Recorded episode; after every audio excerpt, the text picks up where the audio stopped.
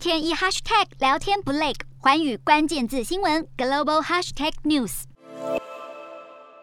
全球尚未完全摆脱新冠疫情的阴霾，现在又出现一种好发于儿童身上的不明急性肝病，印尼更传出死亡案例。根据印尼卫生机构统计，光是四月，印尼就有三名孩童死于急性肝炎。许多在首都雅加达住院的孩童出现包括恶心、呕吐、严重腹泻、发烧、黄疸，甚至癫痫、失去意识的症状。敦促家长，若是家里孩童出现这些症状，要立即带孩子就医。印尼卫生部也已经展开全面检查，来厘清病因。美国疾管中心 CDC 表示，全美至少有五个州出现病例，而且案例一直在攀升，需要移植肝脏的病例也不断出现。而追溯可能爆发感染的起始点，其实早在二零二一年十月，美国阿拉巴马州一间医院首次发现不明孩童肝炎病例。当时有五名儿童因为不明原因的肝脏损伤入院，而现在这个不明儿童急性肝炎已经蔓延到全球。西班牙、以色列、丹麦、爱尔兰、荷兰、意大利等十七个国家都有案例，其中英国的一百一十四例为最多。其他明显症状还有肝酶指数会明显升高，不过大多数的孩子都没有发烧，还有孩子会感到疲劳、食欲不振。尿液颜色变深、排便颜色变浅和关节疼痛，父母需要多加留意。而究竟是什么原因导致儿童离病？